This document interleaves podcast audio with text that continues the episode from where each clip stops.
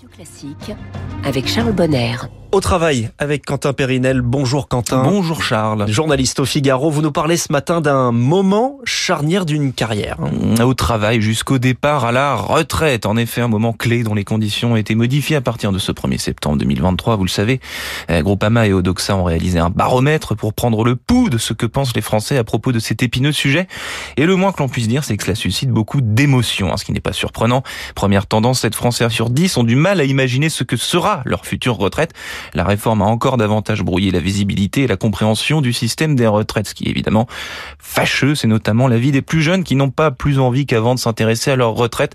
C'est même l'inverse. Alors si la jeunesse ne s'intéresse pas à sa retraite, c'est qu'il y a des, des, progrès à faire. Ah, évidemment, il y a des progrès à faire et ces progrès, 86% des sondés estiment que c'est l'entreprise qui doit s'emparer du sujet afin de mieux informer, de mieux accompagner et de mieux partir hein, finalement. Point paradoxal, dans le même temps, les salariés sont 46% à ne pas faire confiance à leur employeur pour les aider à préparer leur retraite. Et une retraite qu'ils préparent pourtant de plus en plus tôt, selon cette étude Groupama Odoxa, euh, financièrement en tout cas, pour améliorer leur niveau de revenu. La moitié des non-retraités se disent prêts à continuer de travailler, 57% seraient même prêts à travailler plus longtemps si leur entreprise leur offrait la possibilité d'aménager leur temps de travail.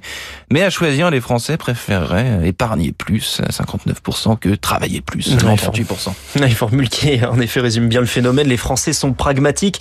Et alors, concernant l'âge de départ à la retraite, hein, ça c'est un vrai débat. Eh oui, quand on leur parle d'âge de départ à la retraite, on note une différence entre ce qu'ils souhaitent et ce qu'ils pronostiquent. Hein, comme en 2022, ils souhaitent partir à 62 ans avec, pour tout dire, un peu de résignation.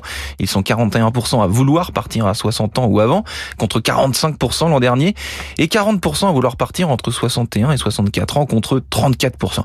Mais c'est encore plus manifeste quand on leur demande un pronostic. Les Français pensent désormais qu'ils prendront leur retraite à 63 ans. L'an dernier, ils répondaient un an de moins. Et surtout, un tiers d'entre eux prévoit de partir après 65 ans, alors qu'ils étaient moins de 1 sur 5 en 2022. Enfin, dernier point, 63% des Français trouvent que cette réforme désavantage les femmes et qu'il faudrait ajouter des mesures spécifiques.